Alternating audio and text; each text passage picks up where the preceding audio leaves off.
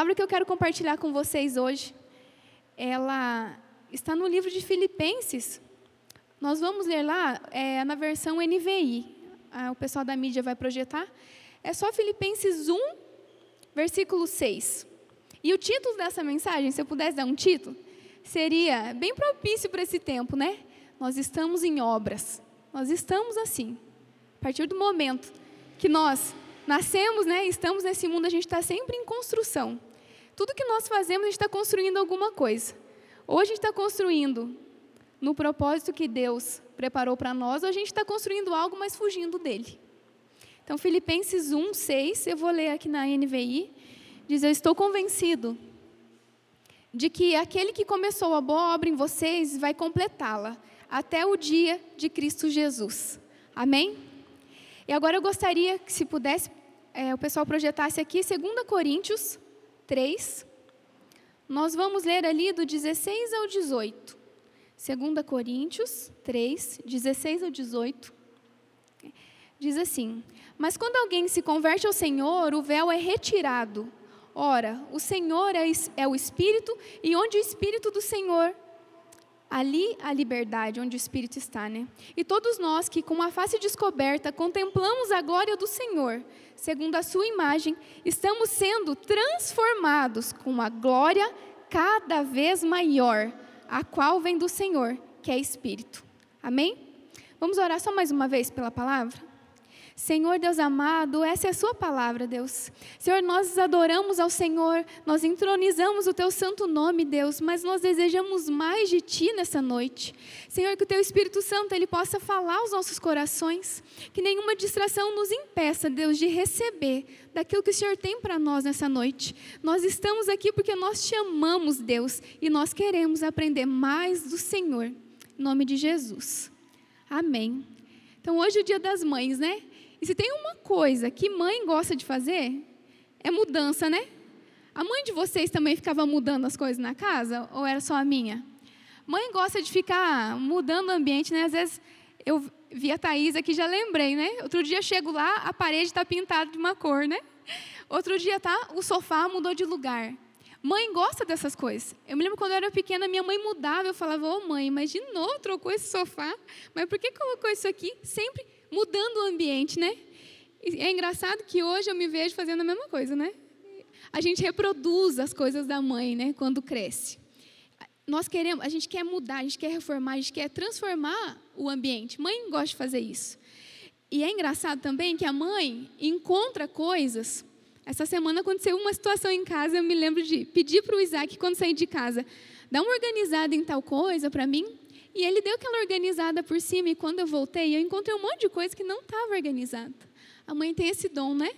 De encontrar coisas onde a gente pensa que está disfarçando, escondendo da mãe. A mãe encontra. A mãe tem esse dom, né? Que Deus deu.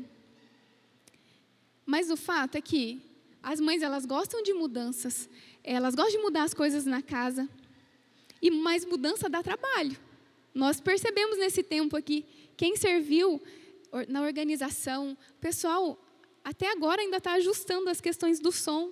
Então, é um processo. Toda mudança é um processo trabalhoso. Não é simples assim, né? Quem dera a mudança fosse fácil.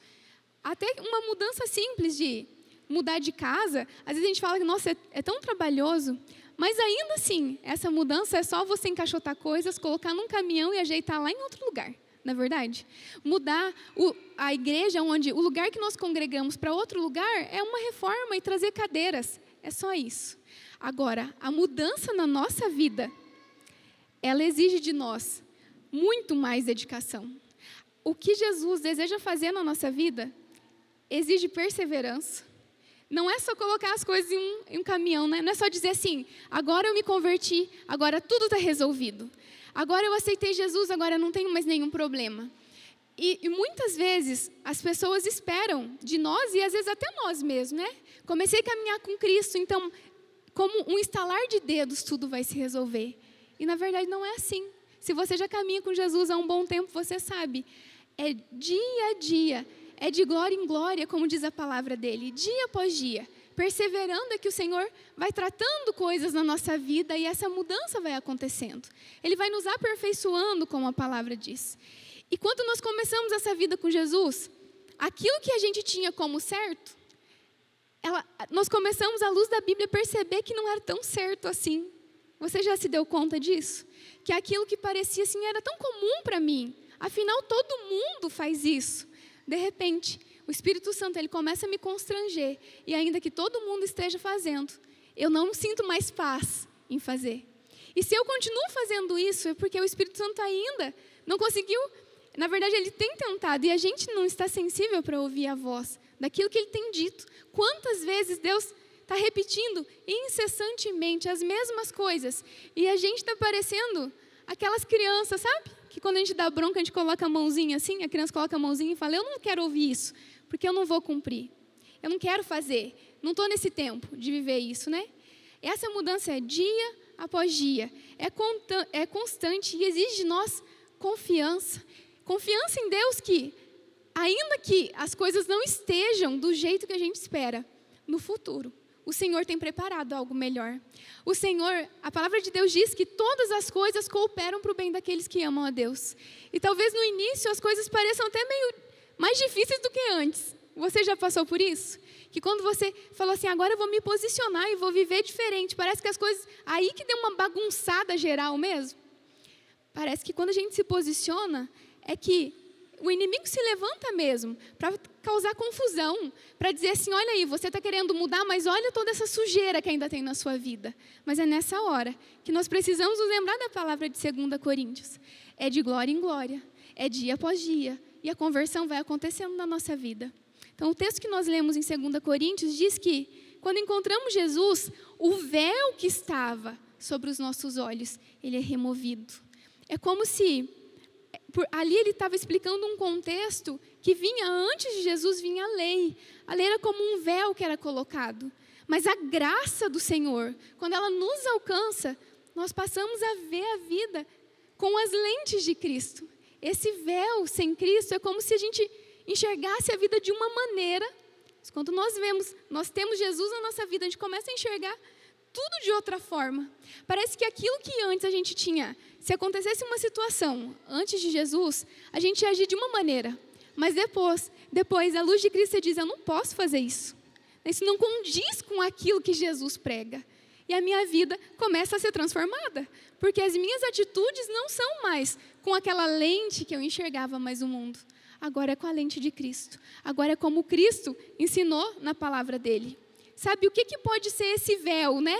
Que tampa os nossos olhos. O que, que pode ser essa lente? Talvez hoje você esteja começando a caminhar com Jesus. Eu não conheço todos que estão aqui. Ou talvez você já tenha caminhado com Cristo lá no passado.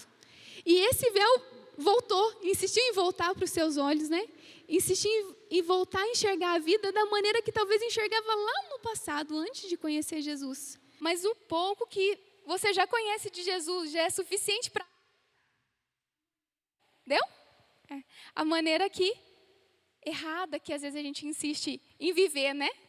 O microfone me atrapalhando, gente. Só pela graça, né? Talvez o, o seu olhar ainda esteja coberto. Sabe uma das coisas que cobrem o nosso olhar? É o orgulho. É a o orgulho é a incapacidade de admitir para os outros, às vezes, uma situação que ainda está acontecendo conosco, uma fragilidade, ou de dizer assim: olha, o orgulho nos impede de correr para Jesus e falar: realmente eu ainda fico com raiva quando isso acontece, realmente eu não perdoei aquela pessoa por ter feito isso. O orgulho faz isso com a gente. O orgulho nos impede de chegar até Jesus e dizer assim: Senhor, eu realmente não consigo sozinho. Eu não consigo sem o Senhor. O orgulho é uma das coisas que, que fecha o nosso olhar, né? Que, que tapa a nossa visão. E faz com que a gente enxergue as coisas de maneira diferente. A Bíblia nos fala de duas pessoas em Mateus 20, 29 e 34. Acho que não precisa projetar. Essas duas pessoas são dois cegos que estavam na beira do caminho. Esses dois cegos por causas ali que a Bíblia não diz, eles de fato tinham uma cegueira física, né? Eles não, eles viviam à beira do caminho, eles não trabalhavam e eles pediam esmolas, mas eles não, eles não enxergavam. O Evangelho de Marcos ele diz que um deles se chamava Bartimeu, mas Mateus diz que eram dois cegos, estavam ali na beira do caminho. A vida daqueles homens a gente sabia muito bem como era. A Bíblia diz que eles viviam é, nesse contexto de esmola pelas ruas, o destino daqueles homens também era certo. Porque quando você fica na rua pedindo esmola vivendo, vivendo naquela situação, em algum momento, alguma doença, aquela pessoa vai morrer. A maneira que eles viviam. Só que um encontro com Jesus, à beira do caminho, transformou completamente o destino daqueles homens. O encontro com Jesus fez com que a visão daqueles homens fosse restaurada. E a partir de uma visão restaurada, eles puderam realmente olhar, né, enxergar aquilo que valia a pena. A palavra de Deus diz que, com a visão restaurada, aqueles homens deram. No Evangelho de Marcos diz que Bartimeu deu um salto e seguiu Jesus. Né? E Mateus diz que eles levantaram e seguiram a Cristo. Eles passaram a enxergar. Ainda que a multidão continuasse gritando para eles, quando eles, eles diziam, filho de Davi, tem misericórdia de mim. Aquela multidão dizia, para, para de gritar, para de atormentar Jesus.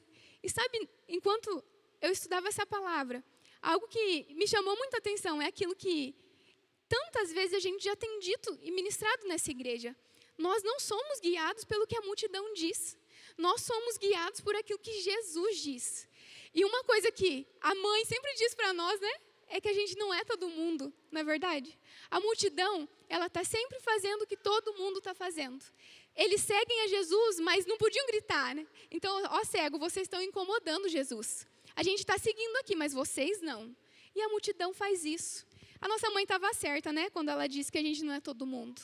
Aqueles cegos, se tivessem pensado dessa maneira, a multidão está me dizendo para não gritar, então vou ficar aqui. Eles teriam um destino certo. Mas quando eles ousaram romper com aquilo que a multidão estava dizendo, né, bater de frente com a multidão, eles seguiram a Jesus e a vida daqueles homens foram transformadas. Você pode dar um glória a Deus por isso?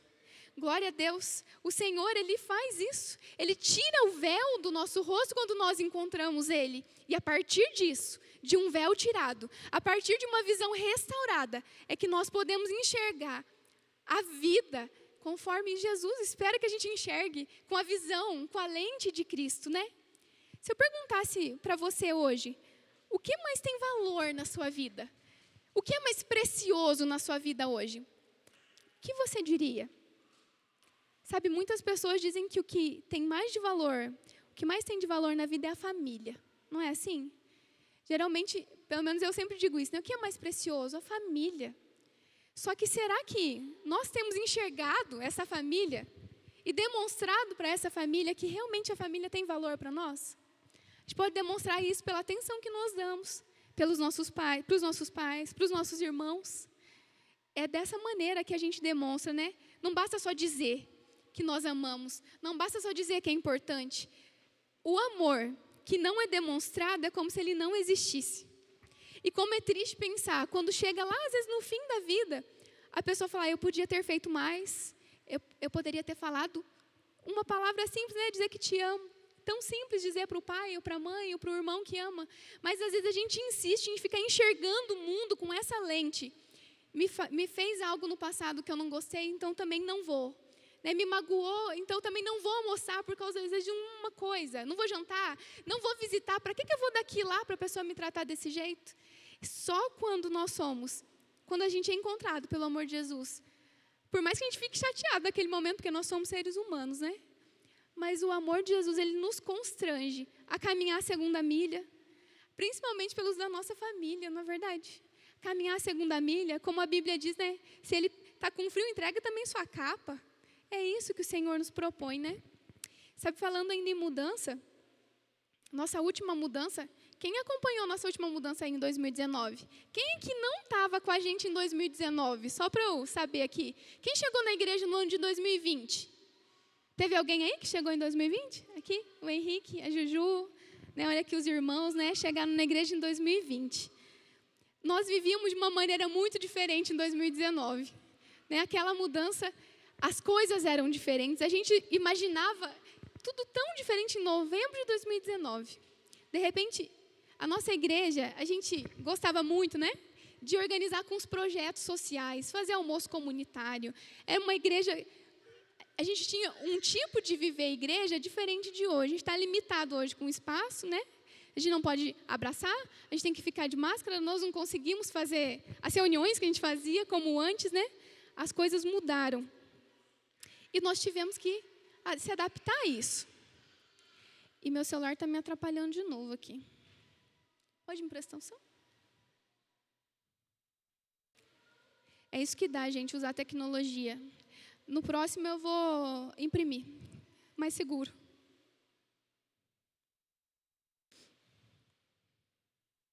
Só um minuto aqui que eu estou me encontrando. E essas mudanças, né, elas são necessárias. Nós mudamos para cá por conta do crescimento da igreja, né? Aquele lugar que a gente estava antes, ele, ele não suportava mais a nossa, o nosso, as pessoas que estavam congregando com a gente, né? Eram muitas pessoas. Deixa eu voltar. Vou encontrar aqui. Glória a Deus. Amém? Agora deu certo. Como igreja nós crescemos, a gente precisou de um espaço maior. Né? E como pessoas, nós como discípulos de Jesus, a gente também precisa começar e permitir que esses processos de mudança, eles aconteçam na nossa vida. Um discípulo de Cristo, ele não pode dizer que eu nasci assim e vou morrer desse jeito. Amém? Se você é discípulo de Jesus e diz, eu sou assim e isso eu não mudo, você precisa quebrar isso na sua vida, pedir que o Espírito Santo trabalhe isso em você. Nós que somos cristãos, nós que imitamos ao Senhor Jesus, isso não pertence mais à nossa vida. A nossa vida é uma constante transformação. A gente está o tempo todo em obras quando nós servimos a Cristo. Não tem como dizer que nós somos cristãos se essa vida que nós estamos aqui hoje, sentados, ouvindo a palavra, se essa palavra de hoje não refletir na sua vida amanhã, segunda-feira, no seu trabalho, terça, quarta, até no próximo domingo, tem alguma coisa errada nesse processo. Todos os dias nós precisamos pedir para o Espírito Santo nos constranger com aquilo que nós não mudamos ainda. Senhor, o que há em mim? Há um tempo atrás eu comecei a fazer uma oração um pouco perigosa para mim. Eu ouvi um pastor em uma ministração dizendo: eu comecei a fazer essa oração e eu falei, eu vou começar a fazer isso também. Eu oro para que o Senhor vasculhe o meu coração. Se há alguma coisa, uma única coisinha ainda, que que chateie o Espírito Santo, que entristeça o Espírito Santo, que ele me constranja. E desde então, eu sou constrangida com coisas tão pequenas que eu faço. Mas todos os dias, quando eu vou orar, eu peço que o Senhor me mostre. Porque às vezes a gente passa batido com coisas tão pequenas. A gente deixa que, como diz lá em Cantares, né, que as pequenas raposinhas elas entrem e consumam todo um vinhedo porque nós não estamos permitindo que o Senhor trabalhe de forma integral na nossa vida. Às vezes a gente busca o Senhor e deseja que Ele transforme uma área da nossa vida, mas não toda. A gente quer particionar né, a nossa vida para o Senhor. E sabe que essa é uma das piores coisas que pode acontecer na vida do cristão. É viver uma vida com Cristo no domingo e mais seis dias não permitir que Ele transforme a vida. E sabe, esse trabalho de mudança, ele é custoso, mas esse caminho ele é de glória em glória, de fé em fé e com a ajuda do Espírito Santo. Nós vamos mudando, mas essa é uma mudança que precisa ser de dentro para fora. Sabe aquela mudança que é exterior, que é de fora para dentro? Essa, em algum momento, ela vai ser despida, né? Não tem como viver de capa, não é verdade? Alguns dias a gente conversava com os discípulos, a gente estava um, é, comendo e conversando sobre isso. Quando a gente veste uma, uma capa de religiosidade, como se fosse alguém espiritual, basta que você se sente com a pessoa. A gente estava conversando com o Wesley ainda, por meia hora. Já é suficiente para perceber que essa pessoa só tem vivido, às vezes, o evangelho no domingo. A mudança de fora para dentro, ela, ela não atinge as pessoas. É só de longe. De longe parece de uma maneira. Mas o Senhor não nos chama para viver essa mudança. É uma mudança que é de dentro para fora, não de fora para dentro. Quando isso acontece, a gente cai no sistema religioso. E a religião é o que faz com que muitas pessoas não conheçam a Cristo. A religião faz com que eu diga que pertenço a Jesus, mas eu me comporto pior do que aquele que não serve a Cristo. E isso faz com que muitos deixem de seguir a Cristo olhando para pessoas. Nós somos falhos, mas nós precisamos entender que isso não é uma muleta para a gente usar de desculpa da falha, para insistir no erro, mas é para a gente olhar para a nossa miséria mesmo e perceber que nós somos falhos e que dependemos da graça e da misericórdia de Deus. Sabe, é uma das piores coisas que pode acontecer na vida do cristão a religiosidade. Porque sabe o que acontece? A gente pensa que está vivendo correto quando a gente é religioso. Olha, eu não falto mais no culto, eu não falto mais na célula. Inclusive, eu leio a Bíblia todo dia, mas leio assim, só dizer que lê, mas não medita. Eu ando, mudei a, o meu vocabulário e agora eu falo umas gírias gospel, né? E pensa que fala misericórdia, fala umas coisas assim, mas a mudança não aconteceu. A religiosidade faz isso. Sabe que a Bíblia fala de um homem que era muito religioso. Esse homem, ele cumpria tudo que a religião dizia, tudo. Ele, ele tinha todo o rigor para perseguir aqueles que serviam a Cristo. Ele tinha zelo, ele conhecia a Escritura. Quando ele diz que fez tudo que um homem na religião faria, né? Ele está falando ali de Paulo. Só que ele vivia com muito zelo uma religiosidade. Quando ele encontrou Jesus no caminho de Damasco, quando aquele homem teve um encontro verdadeiro com Cristo, tudo aquilo que ele pensava que era certo, cumprir a lei com rigor, perseguir aqueles que ele achava que estavam promovendo rebeldia, né? Quando ele entendeu que seguir a Cristo era dessa maneira, ele percebeu que viver uma vida de religiosidade não vale a pena. Viver uma vida de aparência não vale a pena. Porque sabe o que acontece? Quando a gente chega lá na nossa casa e aquela, aquela imagem que às vezes a gente faz, né, que o religioso faz, em frente ao espelho, não tem mais religioso. Quem está dentro da nossa casa sabe quem nós somos de verdade. Quem está próximo de nós sabe se a gente se converteu de fato. E o que, que importa para nós? Aquela pergunta que eu fiz lá no início, na nossa família que é importante? E não são esses que deveriam perceber essa mudança em nós? Não são os da própria casa que deveriam perceber isso? Quando Paulo ele tem esse encontro com Jesus, ele percebe que ele fez tudo certo, mas ele estava fazendo, caminhando na corrida errada. Ele estava no caminho errado, fazendo tudo o que ele pensava ser certo. Até que o Espírito Santo, ele vai até um homem chamado Ananias, ele vai lá e ora com Paulo. E a Bíblia diz que os olhos dele se abriram, como caíram dos olhos, como se fossem escamas de peixe. E aquilo que caiu dos olhos dele era religiosidade, era a maneira que ele enxergava, aquilo que impedia de ver como, como era feliz, como era diferente a vida dos cristãos. Por isso eles davam a vida, eles, eles achavam que era lucro achavam que era lucro ser açoitado por amor de Jesus. Eles achavam que era melhor morrer por Cristo. O próprio Paulo diz, ele já nem se importava mais com essa vida, quando aquela escama de religiosidade caiu dos olhos dele. E realmente é isso que tem valor. A, a história de Paulo é, é, constrangedora. Foi ele quem escreveu essa carta que nós lemos, 2 Coríntios. Foi ele quem escreveu Filipenses. Um homem que antes perseguia, quando as escamas foram tiradas, ele passou a ser alguém que era perseguido e foi morto por amor a Cristo. É isso que o verdadeiro evangelho faz. Ele torna tudo aquilo que a gente julga como valioso, e Paulo diz isso. Ele, no final, Paulo fala, diz, eu tenho aquilo como lixo. Tudo que eu achava que tinha valor, para mim não tem valor nenhum. Porque viver uma vida que não agrada a Cristo realmente é isso.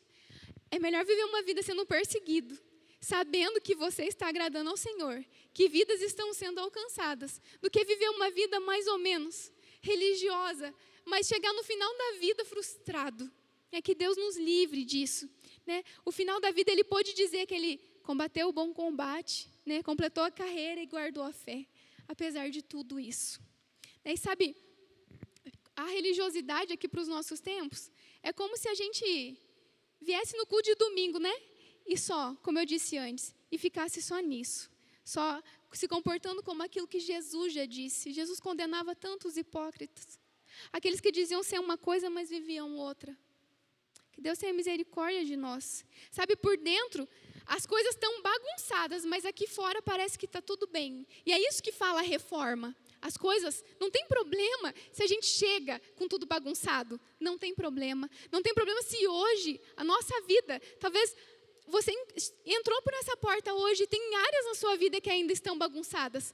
Isso não, para Jesus isso não importa. O que importa para Cristo é que nós possamos chegar diante dele e dizer assim: Isso daqui está bagunçado, Senhor. Eu não sei mais o que fazer nessa área.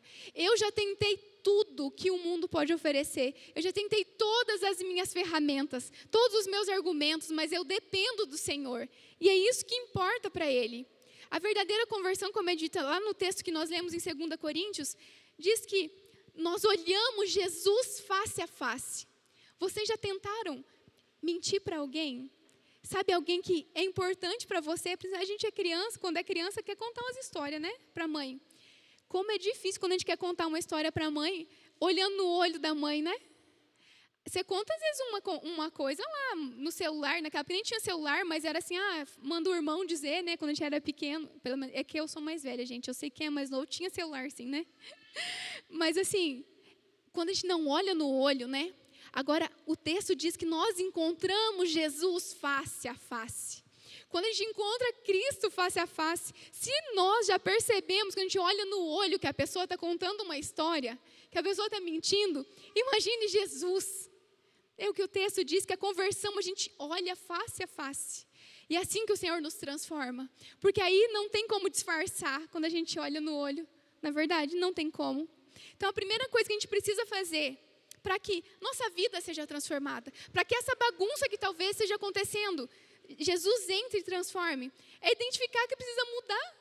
É falar assim, Senhor, isso daqui realmente precisa mudar, eu não tenho mais forças para fazer sozinho.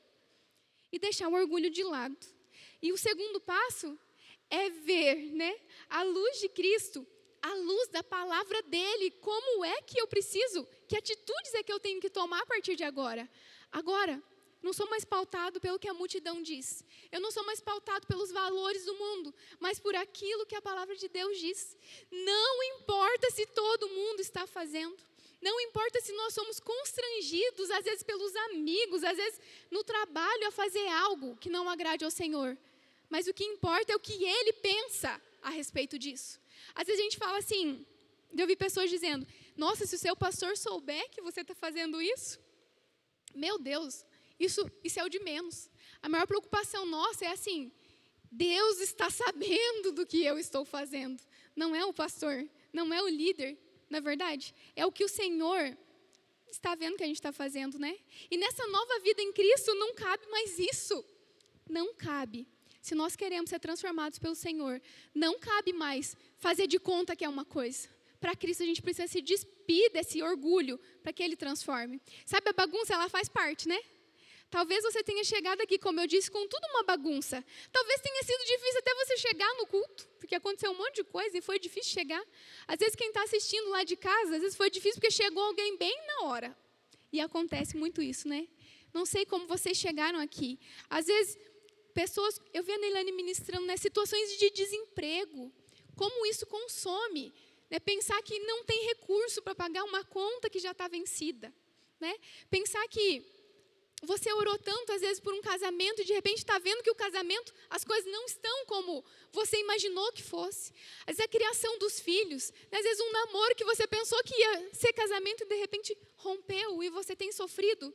São coisas, são situações que tiram a gente daquilo que a gente tinha planejado. É uma bagunça, não é? Às vezes, a gente está com sentimentos bagunçados hoje. Como eu disse para vocês, eu amanheci triste porque eu não estava com a minha mãe. Mas eu sei que a minha mãe está bem. Eu fiquei tão feliz em ver a mãe da Alessandra saindo do hospital hoje. Né? Glória a Deus, glória a Deus, ela venceu o Covid. Aleluia. Mas tantos filhos hoje não puderam passar o primeiro dia das mães sem a mãe, porque ela faleceu nesse tempo. E os sentimentos estão ali, estão sofrendo. Mas a boa notícia para tudo isso, que se você está enxergando essa bagunça, o Senhor Jesus também está, amém? Amém? Jesus, de glória em glória, de fé em fé, ele aos poucos ele vai ajustando cada uma dessas coisas, trazendo consolo ao que sofre, trazendo esperança àquele que não enxerga mais, que não tem mais fé, que acha que é impossível. A presença de Jesus vai colocando cada coisa no seu devido lugar. E vai ser isso até o fim da nossa vida. Por isso que não dá para dizer, eu não mudo, isso daqui eu não faço mais, porque com Cristo às vezes um dia você fala, isso daqui eu não faço mais. De repente você está tropeçando nisso de novo. E aí é nessa hora que a gente volta para Jesus e diz: Me ajuda, Senhor. Eu falhei nisso de novo. É de fé em fé, dia após dia, que a conversão vai sendo completa na nossa vida até o fim da nossa morte. Amém? Dia após dia. Sabe, alguns dias eu. Já tem acho que um mês mais ou menos. Eu estava andando de bicicleta na cidade. E aquele dia, sabe que quem está vivendo o luto, quem já viveu o luto, sabe como é. Tem dias que você está muito bem, tem dias que você se lembra daquela pessoa que faleceu e te dá uma tristeza, às vezes você chora e por aí vai. O luto é diferente para cada pessoa. E naquele dia eu saí de bicicleta e eu fui andando no lugar que eu cresci. Eu cresci lá na Vila Nova Porã, lá no Maneco. E me deu vontade de passar no lugar que eu cresci. Eu estava lá passando, né? E ali sozinha, orando. E eu realmente estava muito triste. A casa que eu cresci e tudo mais. Sabe o que vinha no meu coração naquele momento? Eu não me importava com a casa que eu tinha crescido, com os brinquedos que eu tinha ganhado. Não me importava se. Eu nem lembrava das comidas, nada assim. Sabe o que tinha valor financeiro? Não passava pela minha cabeça. Sabe do que, que eu tinha saudade? Era de. Me lembro que a gente, minha mãe no verão, ela colocava uma rede assim na grama, um edredom, e a gente deitava todos a, lá de casa, cinco filhos. Na época, acho que o Antônio não tinha nascido. Os quatro filhos a gente deitava e meu pai ficava falando o nome das estrelas. E a gente lá. E era tão gostoso aquilo. Sabe, tempo em família. Coisa simples da nossa vida. Sabe, a, a saudade que eu tinha não era de coisas, mas era da presença. E às vezes a gente diz, como eu disse, nós amamos a nossa família. E a gente está correndo atrás de tantas coisas, mas o que os fi nossos filhos vão se lembrar as, são as memórias que a gente vai deixar para eles. A, o, que nossa, o que importa para minha mãe hoje não é que eu mande um presente lá na casa dela, mas eu sei que é a ligação, eu sei que é a presença, porque é isso que é importante. E quando é que deixou de ser as coisas simples assim que nos satisfaziam? Quando é? Você já parou para pensar em algum momento? Quando é que o simples deixou de ser importante? Quando é que deixar de ser aperfeiçoado deixou de ser importante? E falar assim: quer saber? Eu não ligo para nada, meu negócio eu vou viver desse jeito, eu vou ganhar, vou trabalhar, vou isso, vou aquilo, e deixou o valor das pessoas de lado. Quando é? Eu não sei se vocês já se pegaram nisso, mas se um, alguém ainda né, se perdeu no meio desse processo, eu, eu tenho certeza que aquele tempo ali foi para dar mesmo uma acordada, assim, de passar lá pela casa e, e, se lembrar que o que é mais importante são os momentos e não são as coisas. Vocês estão me entendendo? Amém? Então, essa é uma mensagem de Dia das Mães, mas é uma mensagem de uma mãe. Se eu pudesse, como mãe, dizer para vocês hoje, um conselho de mãe, para um momento, para um momento para refletir sobre isso. Entrega o controle da sua vida para Jesus. Entrega.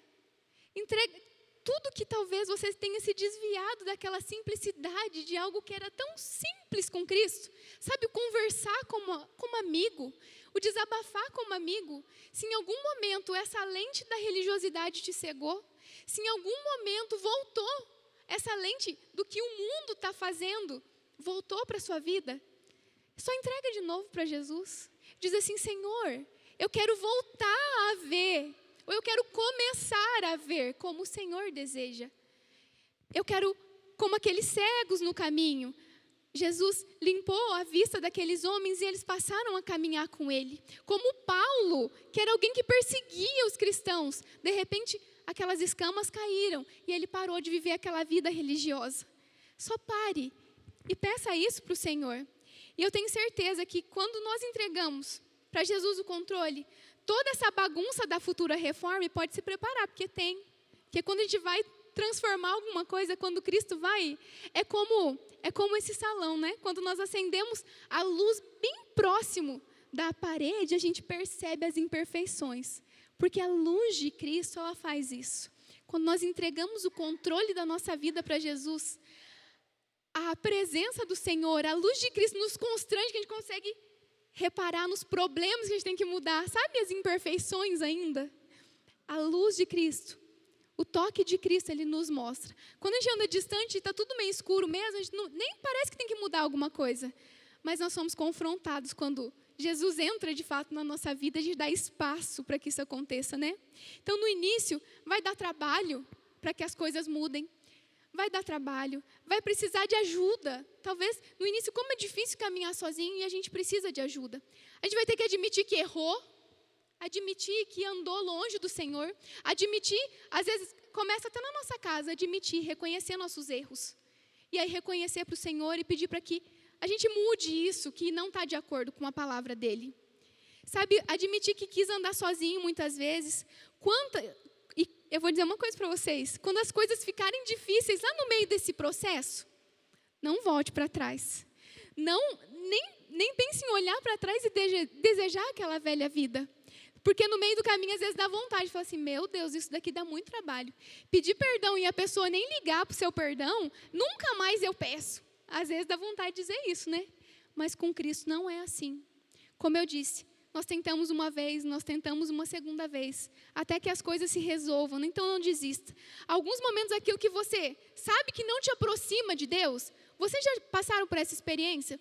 Você sabe que isso daqui te afasta do Senhor, mas continua insistindo em fazer o que afasta. Isso vai querer brotar de novo no seu caminho quando você decidir seguir a Cristo. Quando perceber isso, nessa hora se lembre, né? Que aquele que é fiel, aquele que começou, é fiel para terminar. Amém? Aquele que começou a boa obra na sua vida, é fiel para concluir ela até o final. E eu te garanto que vai. Eu quero contar para vocês um testemunho breve. Eu me lembro que no auge, no auge, assim, sabe, naquele extremo dos problemas do meu casamento, né, do nosso casamento, a gente vivia um tempo de pensar é, mesmo em se separar. E eu lembro que eu fui pedir um conselho para uma senhora mais velha, porque a gente convivia muito com ela. E ela disse assim, ela, ela disse chorando, ela sofria muito com o esposo. Ela falou assim: não continue nesse casamento, porque não mudou. O meu casamento ele ele foi até o final, ela já estava de idade, não mudou nada. Essa mulher não seguia Jesus. E eu lembro que eu chorei com ela e falei: é verdade, não vai mudar mesmo. E depois de uns dias, eu fui até a casa da minha sogra. E eu lá chorando para minha sogra de novo, e ela falou assim: permaneça orando, porque o mesmo Deus que mudou a minha vida também vai mudar o casamento de vocês. O mesmo Deus que restaurou a minha vida primeiro, porque Deus ele não restaura o casamento, né? Ele restaura a mim e restaura a pessoa para que esse casamento funcione. É isso que o Senhor faz. E eu me lembro que depois dessa conversa, eu, ela me deu um livro de oração e eu fui para minha casa e eu orava todos os dias, chorando. Senhor, eu creio, porque o Senhor é fiel. Aquilo que o Senhor fez na vida dela, eu sei que o Senhor vai fazer na minha. E eu ficava ali orando. E eu sei que se eu tivesse me deixado levar naquele momento pelo que era mais fácil, porque era muito mais fácil, não pagar preço, não pagar preço consertando as coisas em mim também, admitindo os meus erros, porque eu achava que só o Juliano que era errado. Né? Eu não olhava para mim. Muitas vezes a gente só olha para o outro, para o erro dos outros e não para nós. E aí, em oração, o Senhor começa a mostrar, falou, opa, não é só ele, né? Tem umas coisas para ser mudadas em mim também. Mas valeu a pena, valeu a pena. Sabe, hoje eu posso dizer que valeu a pena se desgastar orando, orando, mas não brigando, né? Quando a gente parou de brigar, as coisas aconteceram. E depois de um tempo, aquele mesmo marido, né, que não, que estava daquele jeito, estava querendo separar, né? Ele me sustentou quando eu não estava bem. Então, por isso é importante buscar o Senhor. E aí, às vezes, naquele dia que você não está bem, a outra pessoa te sustenta. Fazer a escolha por Cristo sempre vai ser a melhor decisão da minha, da sua vida. Amém? Sempre vai ser. Ainda que no começo pareça que começou a seguir a Cristo e está uma bagunça. Mas lembre-se primeiro que a bagunça vem para que a gente veja aquilo que é lixo e que a gente tem que deixar de fora. Para que a gente enxergue aquilo que atrapalha e que a gente precisa descartar. Para que nós enxerguemos aquilo que é pecado, que não agrada a Deus e que não faz mais parte da nossa vida. Então, se você começou a caminhar com Cristo, vai começar a partir de hoje tomar uma decisão. Quando o Espírito Santo te mostrar aquilo que não agrada ao Senhor, vai doer, mas a gente precisa deixar de lado. Amém? Deus, Ele fazendo aquilo que a gente quer, ou não fazendo aquilo que a gente quer, porque Deus poderia não ter restaurado o nosso casamento. Mas glória a Deus, Ele restaurou. Ele fazendo ou não, andar com Jesus é ter a certeza que, ainda que os tempos sejam difíceis, ainda que tenha lutas ainda que tenha muito choro em oração, Ele permanece fiel conosco. E é o que a palavra dele diz, até o final, dia após dia e de glória em glória. Vale a pena confiar. O nosso caminho é o Senhor. Vale a pena perseverar. Amém? Eu gostaria que, se você pudesse, que você se colocasse de pé. E antes de partir para a nossa Santa Ceia, esse tempo, se o Espírito Santo ele tocou no seu coração, de alguma maneira, de alguma maneira você sentiu que ainda existem entulhos aí no seu coração, tem alguma coisa que ainda está meio bagunçado, se é nos seus sentimentos, se ainda você não consegue ser coerente com aquilo que você diz que, que vive, ou aquilo que você diz, diz que ama Cristo, mas não obedece. Se existe alguma coisa, ainda um resquício de religiosidade, é mais importante aparecer para os outros. É mais importante parecer uma figura, mas lá dentro da minha casa, quem me conhece sabe que ainda não é aquilo. Se existe alguma coisa assim, nessa noite eu quero orar por você. Senhor, nosso Deus, nosso Pai, nessa noite eu oro, Senhor. Oro, Senhor, para que se existe em nós algo, algo que não te agrada, Senhor, se existe ainda Pessoas aqui, Senhor, chegaram nessa noite com áreas na vida que ainda estão bagunçadas, que não conseguem entender, Deus. Senhor, nessa noite eu peço que a sua poderosa mão, ela venha tocar, Senhor. Venha transformar vidas por completo aqui, Deus. Que nós possamos ser coerentes, ó Pai, todos os dias e viver uma vida integral no Senhor. Deus, que o Senhor venha transformar Senhor, as emoções de pessoas que estão abatidas, ó Deus, corações feridos aqui, corações sem fé, sem esperança. Senhor, nessa noite eu oro para que nós venhamos a sentir o seu toque aqui nesta noite, Senhor. Eu oro, Senhor, para que seja um marco na vida de muitos aqui. Nós possamos sair daqui tendo certeza, Deus, que o Senhor caminha conosco. Troca, Deus, as lentes do nosso olhar, Senhor, que estão contaminadas, Deus, com coisas que não te agradam, Deus, para que nós possamos seguir o nosso caminho com o olhar voltado para Jesus e a maneira que o Senhor deseja, Senhor. Em nome de Jesus. Amém. Amém.